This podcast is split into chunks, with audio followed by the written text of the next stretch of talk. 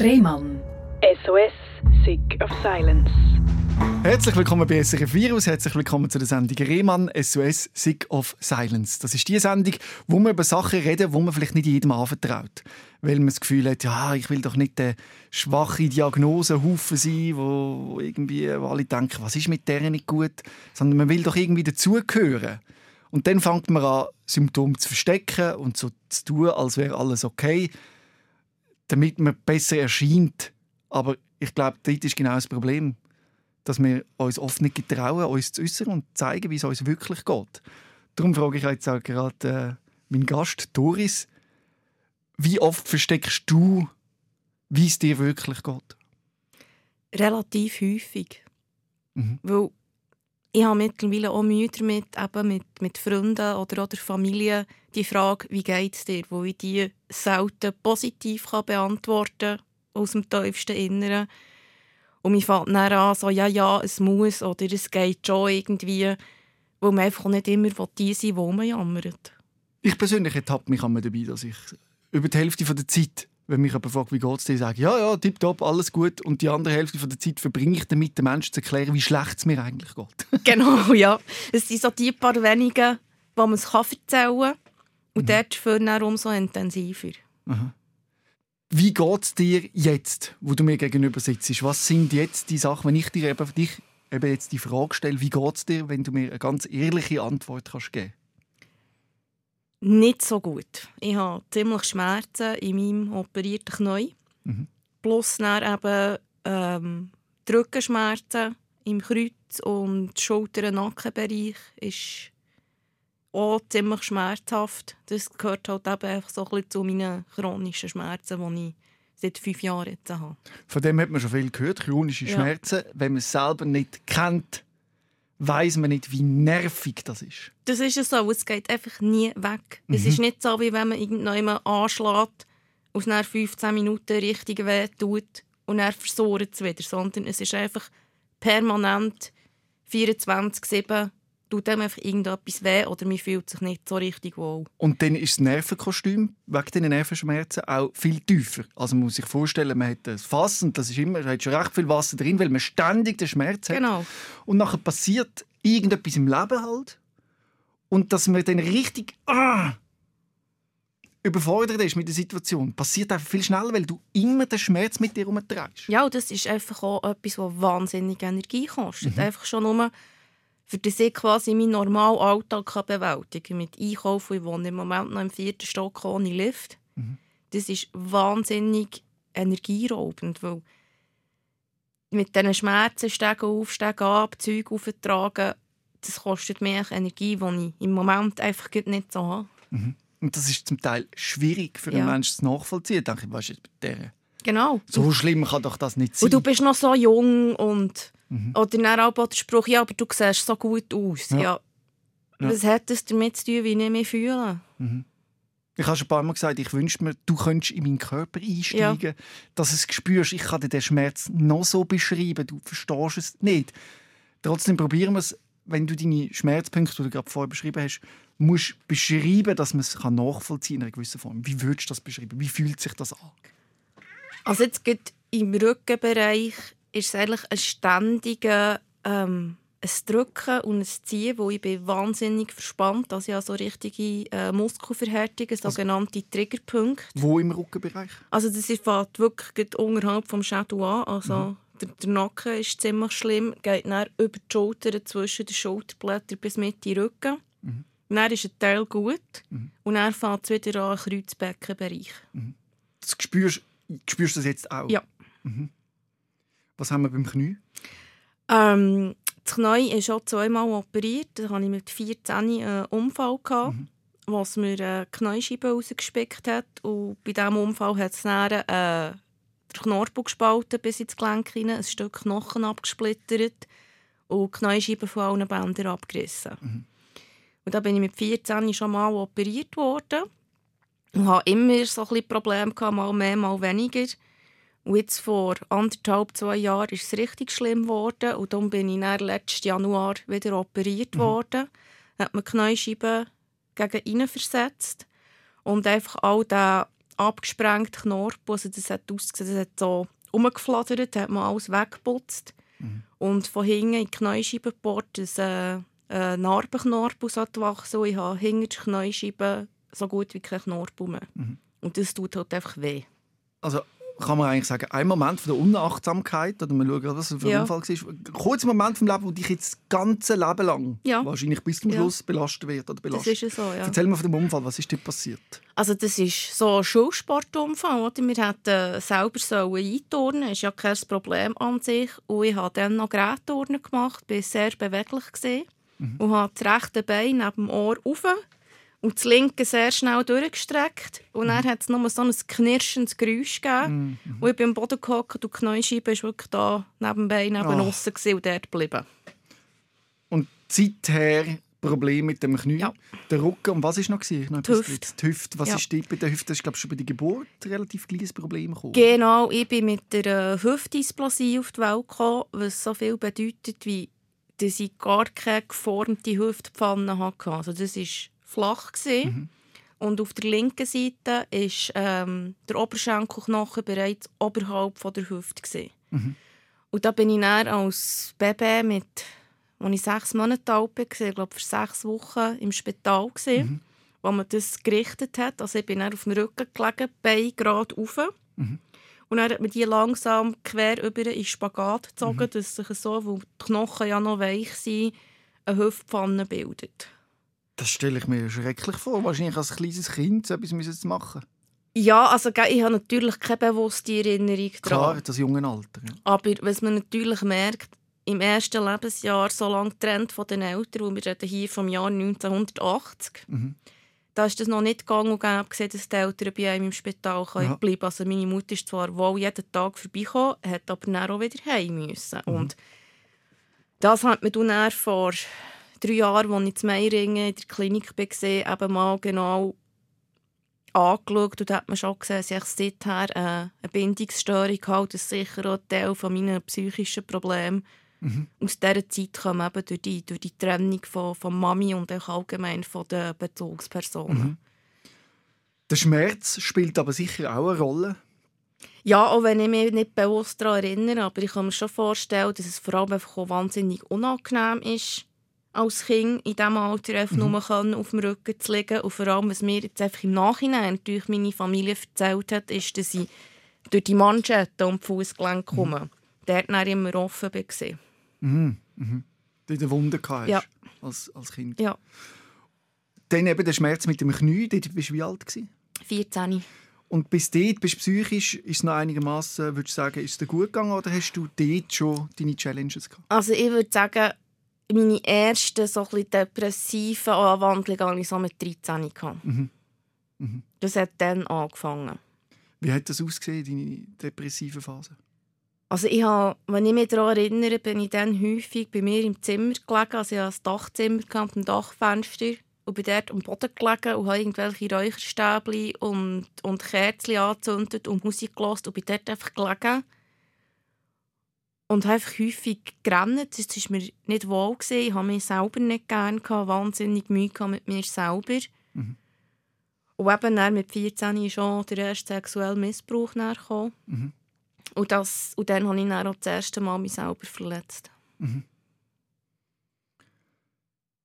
Wenn so, ich will es nicht gegeneinander aufwiegen, aber ich will, will in eine Richtung gehen. Und zwar, wenn du das vergleichst, körperlicher und psychischer Schmerz, wenn du das miteinander vergleichst, was ist schlimmer für dich?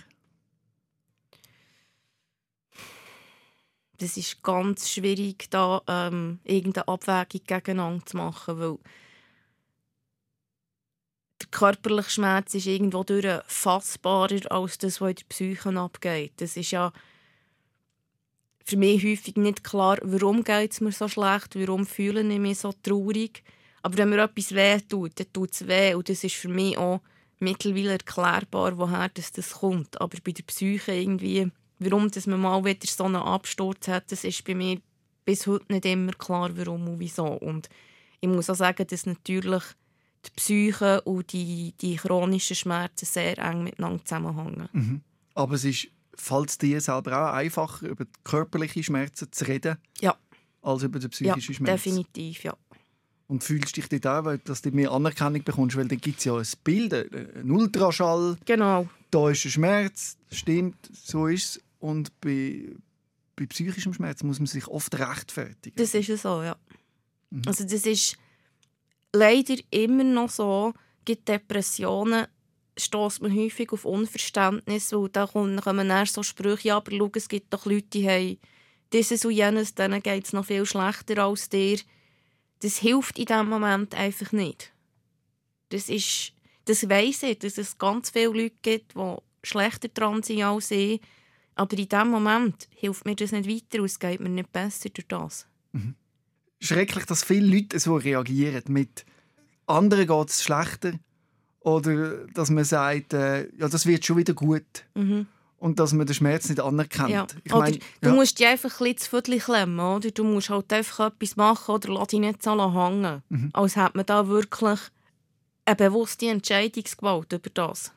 Und das bringt dir nichts. Es würde mehr bringen, wenn man sich mit dir verbündet und gemeinsam in deinen Schmerz hineinfühlt. Das ist das Gleiche, wie wenn jemand eine Goldmedaille gewinnt im Skirennen und man sagt dem, du verlierst eh gleich wieder. Du Genau. musst dich nicht zu fest freuen. Also, weißt, gleich bist du wieder der Letzte. Nicht so schlimm. Also, weißt, und äh, du hast ja sonst auch immer verloren, jetzt willst du wieder verlieren. genau. Man geht doch dann mit jemandem mit Freude in die Emotionen rein. Und genau gleich möchte ich den Leuten mitgeben, wenn jemand einen Schmerz kommuniziert.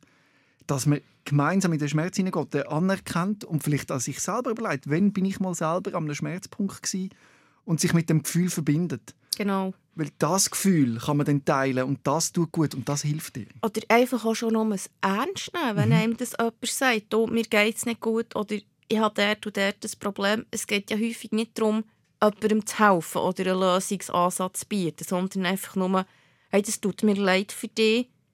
Wie gehst du damit um? Kann man dich irgendwie unterstützen? Mehr braucht es nicht, weil das ist mir klar, dass das jemand, der das nie erlebt hat, die können das nicht nachvollziehen. Das ist das Gleiche, wie ich nicht nachvollziehen kann, wie das ist, wenn man Mami ist, wo ich keine Kinder habe. Aber gleichwohl kann man ja das ernst nehmen, wenn einem jemand irgendetwas erzählt, wie es einem gerade geht, auch wenn man selber nicht in dieser Lebenssituation ist. Einfach so ein bisschen Empathie. Es gibt, auch sehr, es gibt einfach sehr viele Situationen, wo es keine Lösung gibt, keine Genau. einfache. Und dann tut man aus Überforderung oft sagen, ja, ja, wird schon wieder und so, weil man merkt, es gibt keine Lösung. Aber das muss man akzeptieren und aushalten, Genau.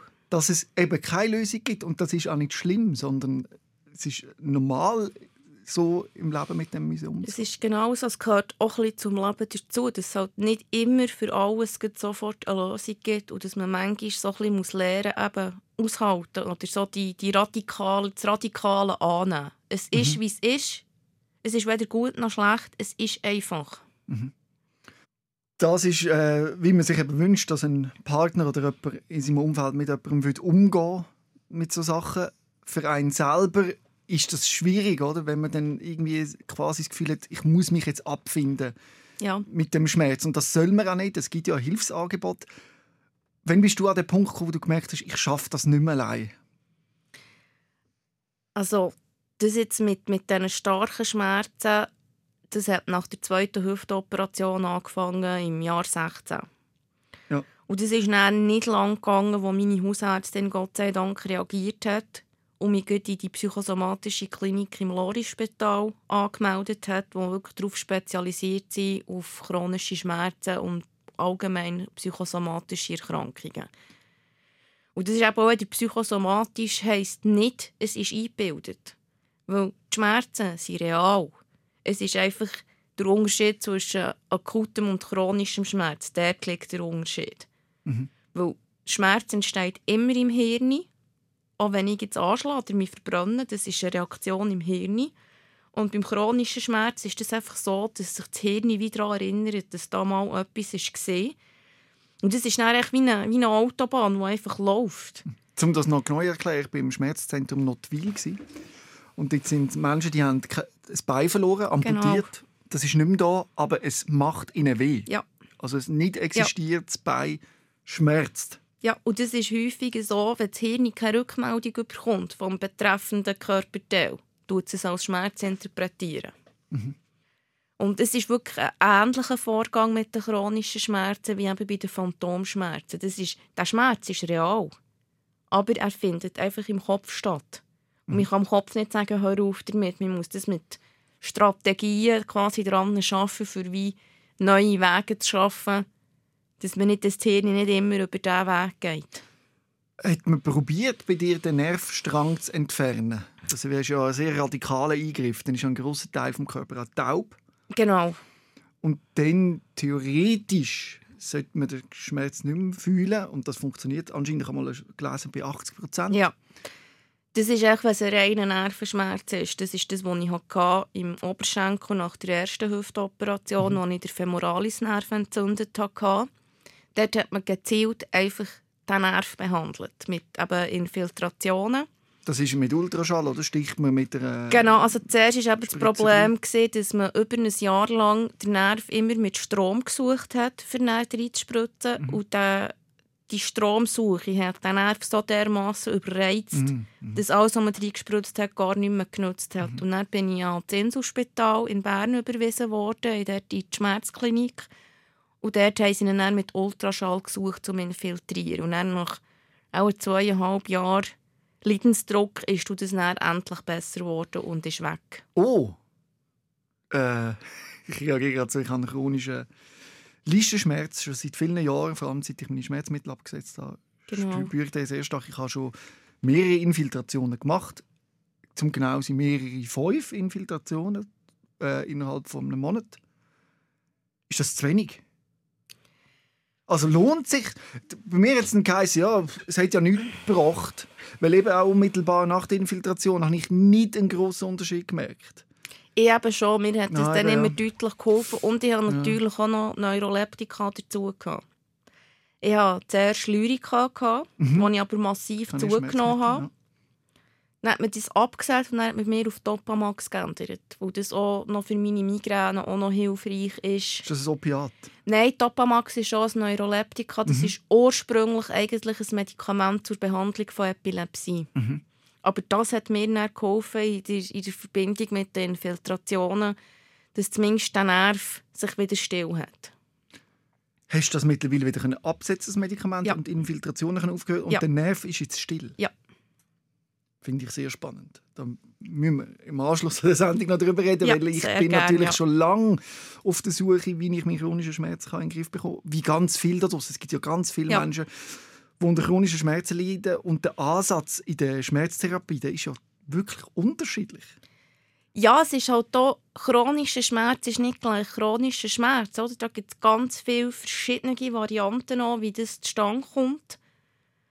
Weil jetzt zum Beispiel das bei mir im Rücken, das ist eigentlich nicht durch irgendeine Vorerkrankung. Also ich hatte mit 20 schon wahnsinnig Probleme mit der Brustwirbelsäule und musste dann müssen die Brust verkleinern. Mhm. Und das war dann auch zehn Jahre wieder gut. Mhm. Und erst jetzt, eben seit dieser totalen Überforderung nach der zweiten Hüftoperation, wo ich ja durch die IV-Umschulung auch noch kurz vor der Abschlussprüfung gestanden bin. Mhm. Also das war wahnsinnig stressig. Also ich habe mir auch echt viel zu wenig Zeit gelassen, für mich zu erholen von dem Ganzen. Weil ich habe bei der zweiten Hüftoperation auch wahnsinnig stark blutet. Also ich habe zwei Blutbeutel gebraucht. Mhm. Und eben dann so schnell wie möglich wieder in die Schule. Also ich bin dann mit dem Rotkreuz-Taxi von meinen Eltern in Burgdorf in die Schule Testen schreiben, dass ich dort ja nicht mhm. den Anschluss verliere. Wieso hast du dich so gestresst und nicht gesagt, ich nehme jetzt eine Auszeit? Wo ich gefunden habe, ich ziehe das jetzt durch. Ja, ja. Ich will das jetzt durchziehen und ich will nicht ein Jahr pausieren. Und dann ist der Schmerz zurückgekommen? Und dann hat es angefangen im Rücken und also eben vor allem im Kreuz zuerst und dann auch im oberen Rücken sind so Schmerzen bekommen. Und es ist halt eben, dass ich die Prüfungen gesehen dann ist mein Vater schwer krank geworden im mhm. Spital, mhm. hatte eine neue Herzklappe müssen haben. Plus dann die wahnsinnig schwierige Beziehung, die ich dann noch mhm. drin war was eben auch zu, zu Gewalt gekommen mhm. ist mhm. von, von Seiten von meinem Ex-Partner. Und das hat mich so unter Druck gestellt, dass ich, dass ich einfach definitiv über meine Grenzen ausbilde. Zwar weit über meine Grenzen aus. Und da sind wir wieder beim Punkt, den ich am Anfang gefragt habe. Der psychische und der körperliche Schmerz, das geht Hand in Hand. Ja. Und irgendwann hat dann eben mein Körper auch einfach gefunden, du, es längt jetzt. Mhm. Du brauchst jetzt einfach mal Ruhe. Und hat geschrauen? Ja. Und das hat weh gemacht? Ja, das hat wirklich richtig weh gemacht. Also, Eben, ich habe dann von, von November 17 an. Oder nein, November 16 Mhm. eigentlich nicht mehr richtig gearbeitet. Und das hat dich eben stark überfordert. Du bist in eine Klinik gekommen für Genau. chronische Schmerzen Genau. und Psychosomatik. Und erzähl mir, was, was, macht, was passiert in so einer Klinik? Was hat man da gemacht? Also mir wird einmal noch komplett abgeklärt, Mhm. oder, was für eine Ursache das die Schmerzen haben.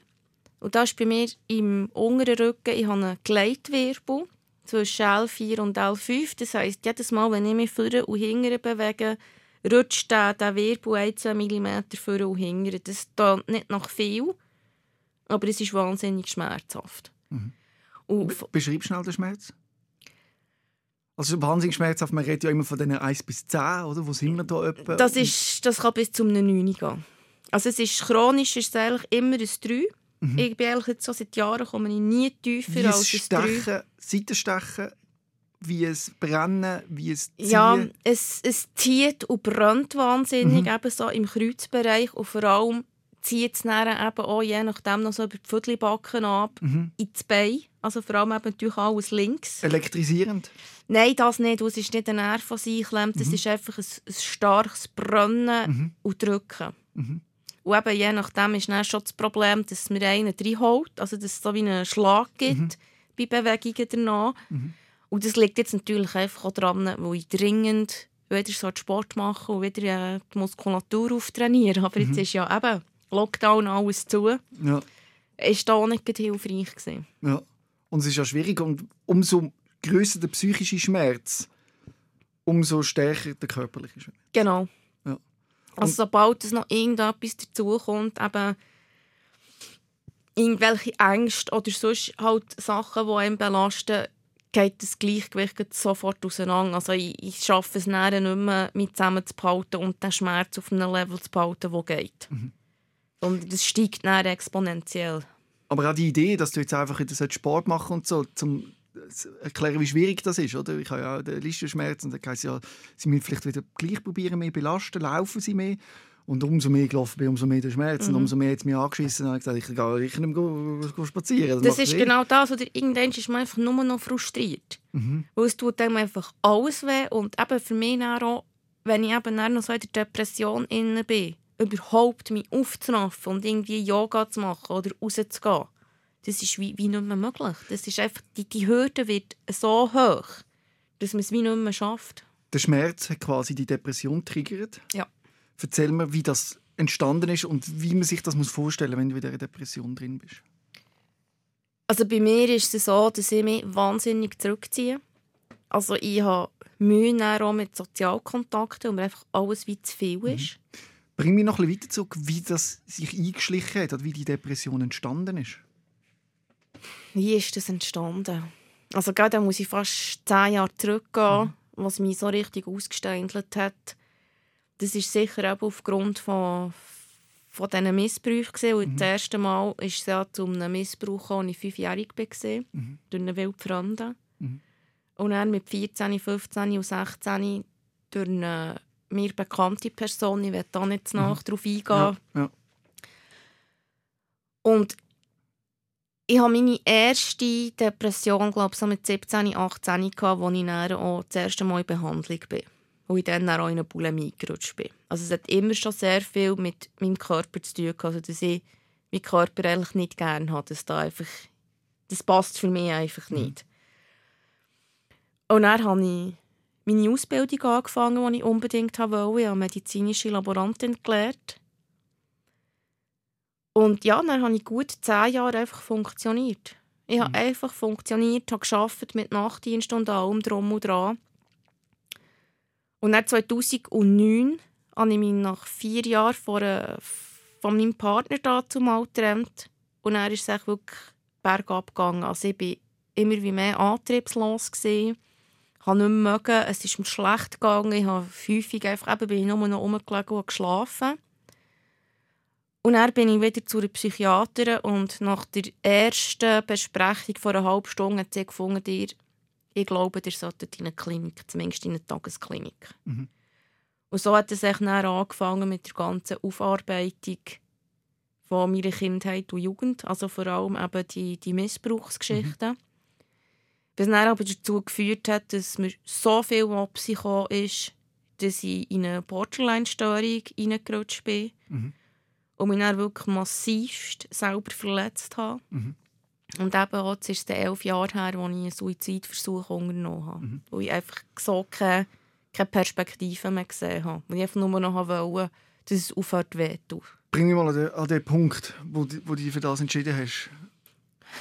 Wann war das und wo und wieso? Das war im Juli 2010. gewesen, Mhm.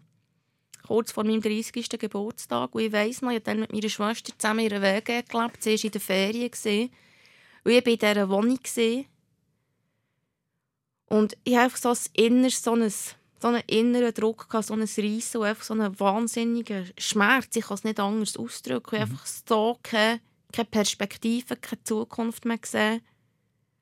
Und bin aufgestanden an, an meine Medischublade und ich habe über Jahre Medikamente gehortet. Also ich hatte noch Opiat, ich hatte Seroquel, ich hatte Schlafmedikamente gehabt und habe das alles mit Wodka zusammen abgespielt. Hast du das gehortet mit der Absicht, dann habe ich irgendwann einen Ausweg? Genau. Das ist ja so Das oft ein beruhigender Gedanke, Ja. den man mit sich mitträgt. Das klingt jetzt ein bisschen schräg, aber das, Nein, das ist ich sehr so. oft, dass wenn man viel Schmerz muss aushalten, psychisch oder körperlich, spielt überhaupt keine Rolle, dass man sagt, ich bleibe jetzt mal noch da, Aber, aber ich könnte ja jederzeit gehen. Ich habe ja dort in dem Kästchen das und das genau. und ich könnte es machen. Und normalerweise lenkt der Gedanke, dass man das machen kann, dass man eben weiterlebt, genau, das ist so weiterleben will. Beruhigung, dass man so die Hintertür ja hat.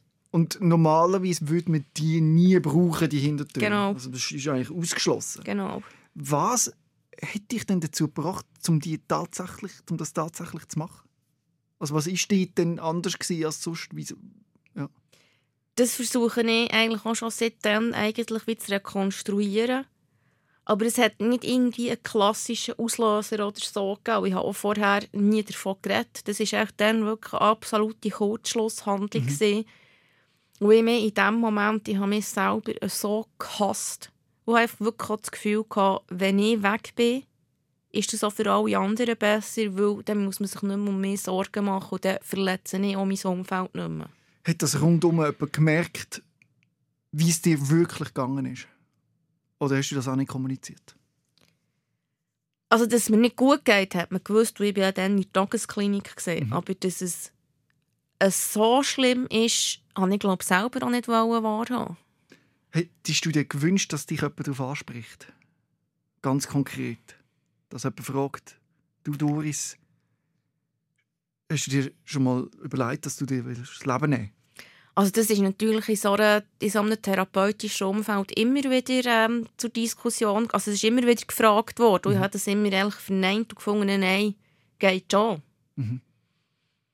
Aber es ist mir eben, es ist mir überhaupt nicht gut gegangen und es ist mir einfach alles zu viel geworden. Einfach die, die ganzen Emotionen, einfach eben der, der Schmerz, die Trauer, die Wut. Mhm. Ich habe das einfach wie nicht mehr ausgehalten. Mhm. Und dann hast du das gemacht. Und Ja. Wie ist es weitergegangen und bist du wieder zu dir gekommen? Also es ist dann, ähm, mein damaliger Ex-Freund ist noch vorbeigekommen. Mhm. Und der hat mich dann gesehen, weil es ist eine, eine Parterrewohnung war und es hat überall Blut gehabt, und ich habe dann eben im Delirium innen mich auch noch wirklich schwerst selber verletzt. Mhm. Und er hat es dann irgendwie geschafft, dass ich die Balkontüren aufgemacht habe. Und dann hat er äh, Sanitätspolizei gekommen. Bei die Insel gekommen, dort ist geneigt worden und dann habe ich angeblich, ich, ich kann mich an das nicht mehr erinnern, Mhm. von mir aus gesagt, okay, ich gehe in die Waldau. Also in die, in die psychiatrische, ja. Ja. Und dann bin ich dort eingeliefert worden und der erste klare Gedanke, den ich habe, ist, ich mache die Augen auf und meine Eltern hocken bei mir neben dem Bett. Mhm. Und einfach so, der Ausdruck, der Gesichtsausdruck von meinen Eltern, das, das vergesse ich nie mehr. Wie war das? Das war so voll Schmerz und Trauer. Mhm. Dass ich dann selber auch gemerkt habe, okay, es hat nicht funktioniert. So etwas darfst du nie mehr machen. Mhm. Weil das ist zu viel für meine Eltern. Mhm. Das irgendwo, eben, es gibt mir auch nicht das Recht, sie und meine restliche Familie dermassen zu verletzen. Irgendwie muss ich einen Weg finden, um weitermachen. Es ist eh viel zu viel, oder? Ich Ja. meine, wenn man sich überlegt, Suizid ist ja die destruktivste Form, die du, könnt, wo du kannst machen kannst. Also ja. nicht mehr sein, also sich wegmachen, ist schlimmer als jeder Schmerz. Ich meine, logisch ist der Schmerz ganz, ganz schlimm und fast ja. nicht zum Aushalten. Aber was man einmal vergisst, ist, dass Suizid nicht ein Ausweg ist. Also es ist, es ist, die totale, es ist die totale Katastrophe. Es ja. ist das schlimmste, schlimmste Armageddon, das man überhaupt kann anrichten kann. Das ist genau so. Und kein Ausweg. Und das hat man oft, natürlich, wenn man in dem Gefühl drin ist, eine falsche, wie eine falsche Vorstellung. So quasi, das ist die Erlösung. Oder? Genau. Aber das ist es nicht. Es ist nicht die Erlösung. Nein. Es ist der Untergang, der ja. absolute Untergang. Weil, was gibt es Schlimmes als nicht zu sein? Also, weißt? Ja, und vor allem, wenn ich mir jetzt überlege, was ich dann alles verpasst habe. Mhm. Oder was ich alles nicht mehr miterlebt habe. Mhm. Und vor allem eben, was das eben auch mit Angehörigen, Freunden anrichtet wenn mhm. sich jemand einfach so das Leben nimmt. Ich meine, das hat auch Auswirkungen auf ganz, ganz viele Menschen, wo man sich vielleicht in dem Moment gar nicht bewusst ist. Und es ist für niemanden eine Erleichterung, wenn man sich das Leben nimmt. Und jetzt vor allem auch rückblickend, oder? Die vielen schönen Tage, die genau. es auch gegeben hat. Genau. Mit Sonne, mit trotzdem Schmerz. Gibt es doch ab und zu so, so Momente, wo Was man einfach gut ist. im Flow ist. Ja und den Schmerz irgendwie vergisst und das sind dann eben irgendwo im Sommer irgendwo, also irgendwo einfach ein, ein schöner Moment, ein Moment und der macht doch alles wert. Das ist genau so, ja. Einfach schon nur, dass ich noch meine jüngste Nichte kennengelernt habe, die jetzt ja. 8 ist, oder? Die hat die, das hat die verpasst. Stell dir vor. Und das wäre so schade. Oder jetzt eben im August heiratet mein ältester Neffe. Mhm. Und das sind einfach Sachen, wo man doch gerne dabei ist. Mhm. Und wo man irgendwie auch sehen will, wie die Kinder gross werden, wie die sich entwickeln, auch jetzt Anführungsschlusszeichen nur als Tante. Es ist trotzdem, ja, das Leben geht weiter. Das ist wichtig. Und, Und. Bei, bei allem Schlechten gibt es eben auch ganz viel Gut. Und das ist das, was ich lernen musste jetzt über die, all die Jahre mit verschiedensten Therapien, dass man muss Perspektiven verändern muss. Genau, von dem wird jetzt mehr erfahren, weil es stark ist, dass du jetzt an dem Punkt bist, dass du so kannst darüber reden Und ich weiß, dass auch viele Leute jetzt zulassen, die vielleicht in einer Krise stecken. Und wenn wir von schönen Momenten reden und so, sagen die, pff, vergiss es, für mich nicht. Für mich gibt es diesen Moment nicht mehr. Wahrscheinlich im Moment gerade nicht. Mhm. Das sind immer Momentaufnahmen. Und das ist es so, dass man manchmal an einen Punkt kommt, wo man wirklich das Gefühl hat, es geht nicht mehr. Mhm. Aber es geht immer irgendwie weiter. Mhm. Und das Wichtigste ist einfach, was ich gelernt habe, auch wenn ich noch so im Tunnel bin und das Licht am anderen, am anderen Ende nicht sehe. Mir halt vorzustellen, ja, ich muss halt nur um die nächste Kurve und dann sehe ich es wieder. Mhm. Und eben auch unbedingt Hilfe annehmen. Also mhm. Unbedingt Hilfe suchen, Hilfe annehmen und wirklich einfach darüber reden. Mit den Leuten, die man kann. Wenn man so, es braucht vielleicht ein, zwei Personen, wo man wirklich darüber reden kann, die einem ernst nehmen, kann man so Sachen überwinden und vor allem eben sich nicht darauf konzentrieren, was ich alles nicht habe mhm. oder was alles nicht mehr geht, mhm. sondern die, die positiven Sachen im Leben lernen zu schätzen. Mhm. Vielleicht hat der Gedanke, das Leben ist lang genau. und du entwickelst dich. Genau. Und es ist nicht immer so, wie es ist. Aber das kommt mir auch wieder in den Sinn. Ich habe schon viele Leute hier in der Sendung, die von Mobbing in der Schule erzählt haben, wo sie so gelitten haben, dass sie auch ja, das... an Grenzen gekommen ja. sind. Und wo jetzt über das rausgewachsen sind oder? und in einer ganz anderen Lebenssituation sind und sagen, Gott sei Dank habe ich das überlebt und jetzt geht es mir so gut. Aber wenn, wenn man diesen Menschen in dem Moment, wo sie gemobbt werden, sagt, weißt, das Leben ist lang, in zehn Jahren ist das nicht mehr so, dann ist, bist du an einem völlig anderen Punkt und fühlst dich glücklich. Die können das nicht verstehen, weil in dem Moment ist das ihr Leben. Genau. Und es ist unmöglich zu sehen, dass es irgendwann besser wird. Darum sind wir auch wieder an dem Punkt, wo du oft erlebst. Wenn man dann denen sagt, das wird schon wieder gut und das wird schon wieder, das bringt den Menschen nichts, Nein. sondern verbindet dich mit deinem Schmerz, wo du das einmal erlebt hast. Und ich glaube, du hast das eben sehr stark, in dem Moment, wo du äh, suizidal bist, dass du, wenn das jemand beschreibt, dass du das Gefühl kennst. Absolut, und mit ja. ihm zusammen das Gefühl rein kannst, mhm. aber trotzdem mal zeigen kannst, dass du jetzt an einem anderen Punkt stehst, aber du respektierst den Schmerz. Absolut, weil man darf nicht vergessen, es hat jeder Mensch so seine persönliche Grenze. Mhm. Und irgendwann hat man wirklich das Gefühl, jetzt geht es nicht mehr. Mhm. Aber so erstaunlich, wie das ist, wenn man diesen Punkt überschritten hat, geht es plötzlich weiter. Das ist lustig, ja? Also ich sage, es ist lustig, weil es ist mir auch schon ein paar Mal aufgefallen, dass unmittelbar hinter dem grössten Schmerz, also wirklich, wenn man meint, jetzt geht es gar nicht mehr, gerade hinter dran ist das Glück. Es genau. ist so schräg, es ist so wirklich so, wenn man das überwindet, wo man denkt, ist unüberwindbar, dann kommt die, das plötzlich merkt man, wow, da hinter dran ist das Glück. Und das mhm. Es hat sich doch gelohnt, eben weiterzumachen. Und was für mich jetzt auch wichtig ist, also da bin ich immer noch dran, das ist auch eine Lebensaufgabe, die positive Selbstfürsorge und positives Selbstmitgefühl. Mhm. Das hat eben nichts damit zu tun, in Selbstmitleid zu versinken, gar nicht. Aber dass man einfach mal für sich selber seine Geschichte anerkennt. Mhm. Und ich finde, ja, das ist wirklich schwierig. Und das ist wirklich viel passiert und da hängt sehr viel dran. Aber ich bin noch da. In meinen Augen ist das etwas vom Stärksten, was ein Mensch machen kann, zu sich und seiner Geschichte stehen. Und sagen, das bin ich, das habe ich erlebt, das ist meine Geschichte und ich muss mich für das weder schämen, noch irgendwie klein machen oder das sollte nicht so sein. Das ist deine Geschichte und du kannst, kannst richtig stolz darauf sein. Mit all dem Schmerz und all dem Seich und all diesen Momenten, das bist du und das ist geil. Ja, und eben das Schönste ist dann, wenn man mal wieder so richtig kann lachen wegen irgendetwas. Ja. Oder einfach so, dass sich mal wieder ein bisschen frei fühlen. Und das darfst du auch. Ja, aber man muss die Momente eben auch wirklich schätzen. Und das sind häufig Kleinigkeiten. Mhm. Eben, wenn man so in, in der Depression inne ist oder was auch immer, muss man einfach anfangen, ganz kleine Sachen anfangen schätzen, die kleinen Momente.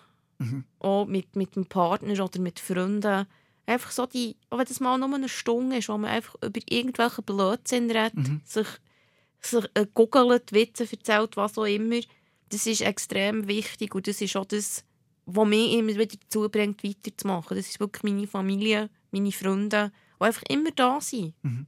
Und die mich auch häufig einfach ablenken. Eben, es gibt da, es gibt meine beste Freundin, die heute hier mitgekommen ist, ist jemand, der das sehr gut getroffen hat, mich dann halt einfach abzulenken mit mhm. irgendetwas. Was ja auch lustig ist, die Moment kann man nicht aktiv steuern. Nein, die kann man oder kann man nicht. Also wenn man sich so sagt, jetzt will ich lustige Momente erleben, passiert es nicht, sondern wenn du dich ins Jetzt gehst, in den Moment einfach drei mit so wie du bist, einfach annimmst, in den Moment reingehst, dann entstehen die und in der Retrospektive merkst du, wow, das ist jetzt ein richtig geiler Moment gewesen. Genau. Und du kannst einen geilen Moment nicht planen. Nein, das ist unmöglich. Mhm. Also das muss man wirklich eben einfach manchmal so ein bisschen nehmen, wie es kommt. Aber eben, man muss auch offen sein dafür. Mhm. Und das, dort sind wir natürlich auch wieder ganz nah bei der Annahme oder, mhm. von der mhm. Situation. Sobald man dann eben anfängt umstudieren über die Zukunft, wie komme ich jetzt mit dem Schmerz klar? Oder was habe ich alles Schlimmes erlebt in der Vergangenheit, wo ja mein Leben unausstehlich macht. Es zählt der Moment jetzt. Genau. Und wenn wir ehrlich sind, Doris, sitzen wir uns jetzt gegenüber da ist so ein Tisch, da ist so ein Mikrofon und wir haben wirklich ein gutes Gespräch. Total, ja. Und es ist schön. Es, ist schön. Ja, es tut eben auch wirklich eben gut, es einfach so kann zu erzählen ja. und eben nicht, es geht nicht um Mitleid. Nein, nein, nein. Überhaupt nein. nicht, aber mir ist das bewusst, dass es ganz viele Leute gibt, was ähnlich geht wie mir. Mhm. Und ich habe ja das auch schon gemerkt, dass mir das manchmal auch hilft, eben wenn ich von jemand anderem die Geschichte mhm. höre. Ob jetzt mhm. das eben deine Geschichte mhm. ist im Fernsehen oder mhm. was auch immer. Einfach so das sehen, wie andere Leute mit solchen Sachen umgehen und was die für, für Lösungsansätze oder für Wege gefunden haben. Das ist für mich auch immer eine Inspiration. Oder? Es gibt so viele Menschen mit, mit Problemen, mit psychischen, körperlichen Problemen. Und es gibt etwa genau gleich viele Lösungsansätze. Es geht in erster Linie darum, Verständnis zu schaffen. Genau. Und wir erwarten ja von unserem Gegenüber, dass die Verständnis haben und auf uns können eingehen auf unsere Bedürfnisse, wenn wir eben körperliche oder psychische Probleme haben. Aber handherum müssen wir ihnen auch unsere Seite zeigen und erklären. Das ist auch ein Aufwand von uns. Ja. Und das ist nicht unsere Pflicht, aber das ist wichtig, dass man das macht und auch erzählt. Weil man kann nicht von einem Gegenüber erwarten, dass er einen versteht, wenn man nie genau darüber geredet hat. Das ist genau so. zeigt. So wie ich das nicht kann, kann ich das auch von anderen nicht erwarten, mhm. dass sie meine Gedanken oder Gefühle können erahnen oder eben können Gedanken lesen Ich muss mir mitteilen. Ich muss sagen, was los ist. Darum ist der Podcast so wichtig. Und das Gute ist in Zukunft, wenn du die Nerven nicht hast, zum alles erklären, kannst du mir einfach den Link schicken und sagen, los da mal rein. Genau. Dann weisst du, was bei mir gerade ist und wieso Genau. ich mich jetzt über die Kleinigkeit so aufgeregt habe und wieso mein Schmerzlevel einfach ein bisschen höher ist als dies und du mir hoffentlich jetzt wegen dem nicht böse bist, weil du das verstehst.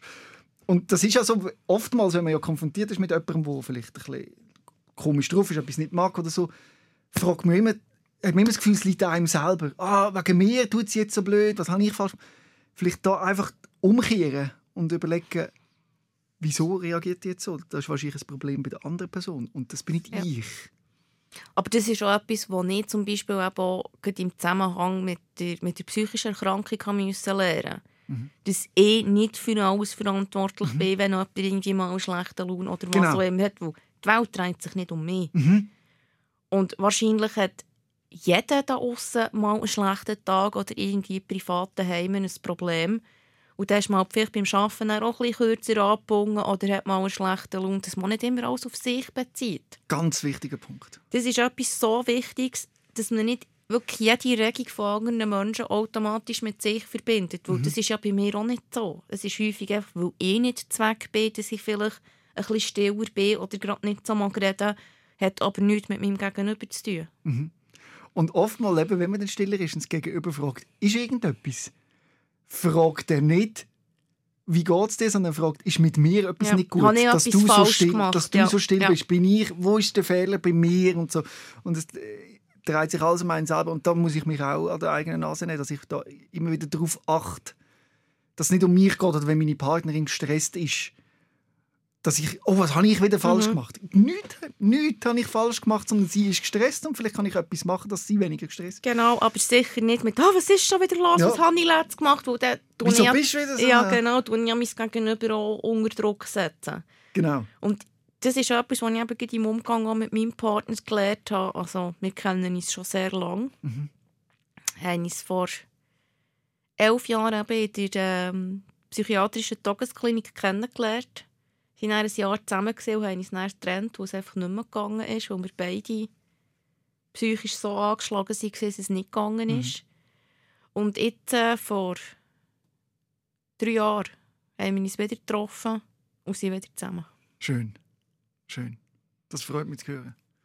Und jetzt habt ihr auch einen anderen Umgang und Ansatz, weil ihr kennt euch. Genau, und wir haben völlig eine andere Basis, weil wir jetzt eben wirklich zusammen reden. Und wir eben gelernt haben, auch dem Gegenüber seine Gefühle zu lassen.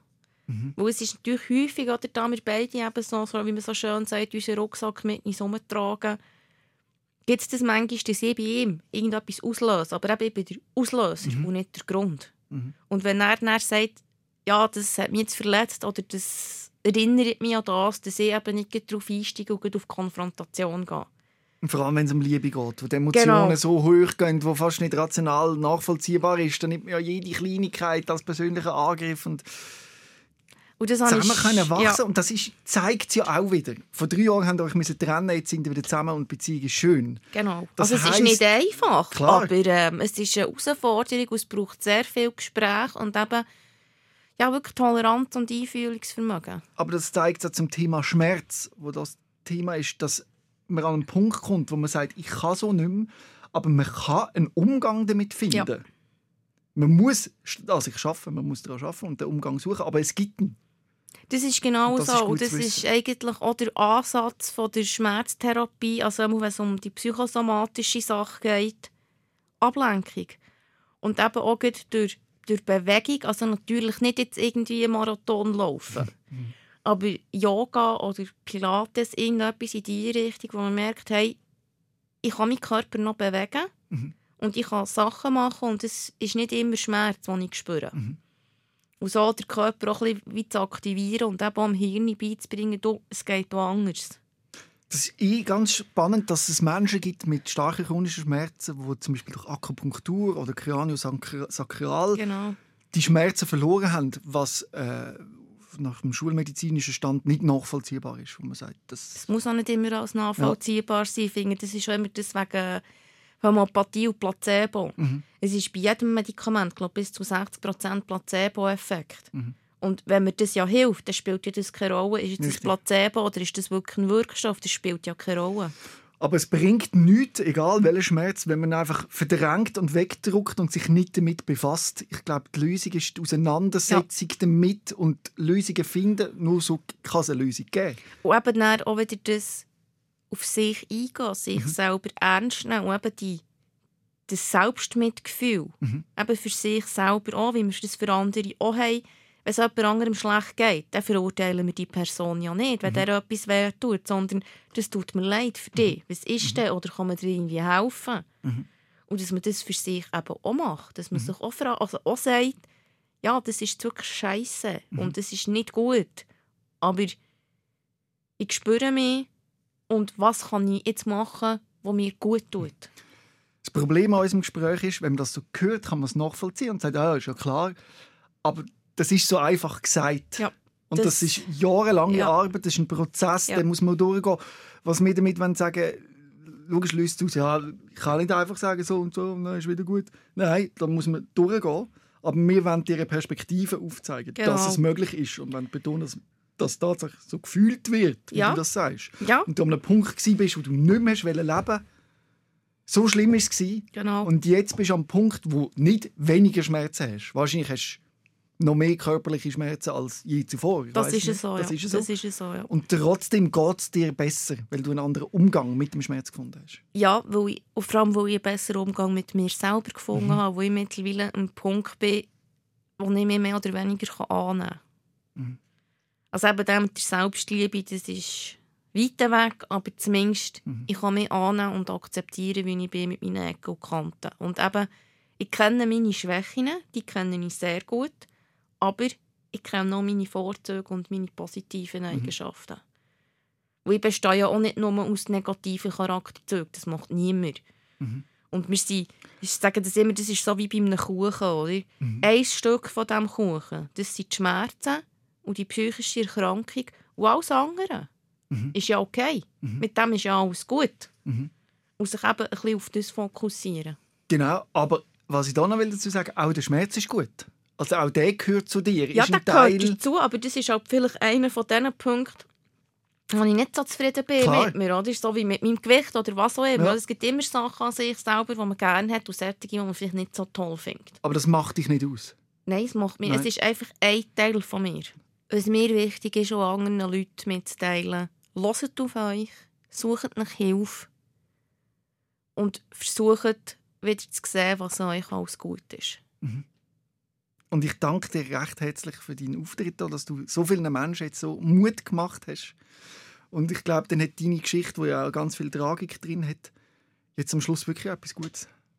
Das hoffe ich doch, ja. ja. Merci vielmals, Doris. Ja, merci dir. Rehmann. SOS, Sick of Silence. Jeden Dienstag vom 6. bis am 7. auf SRF Virus. Und online als Podcast und Video 24-7 auf srfvirus.ch.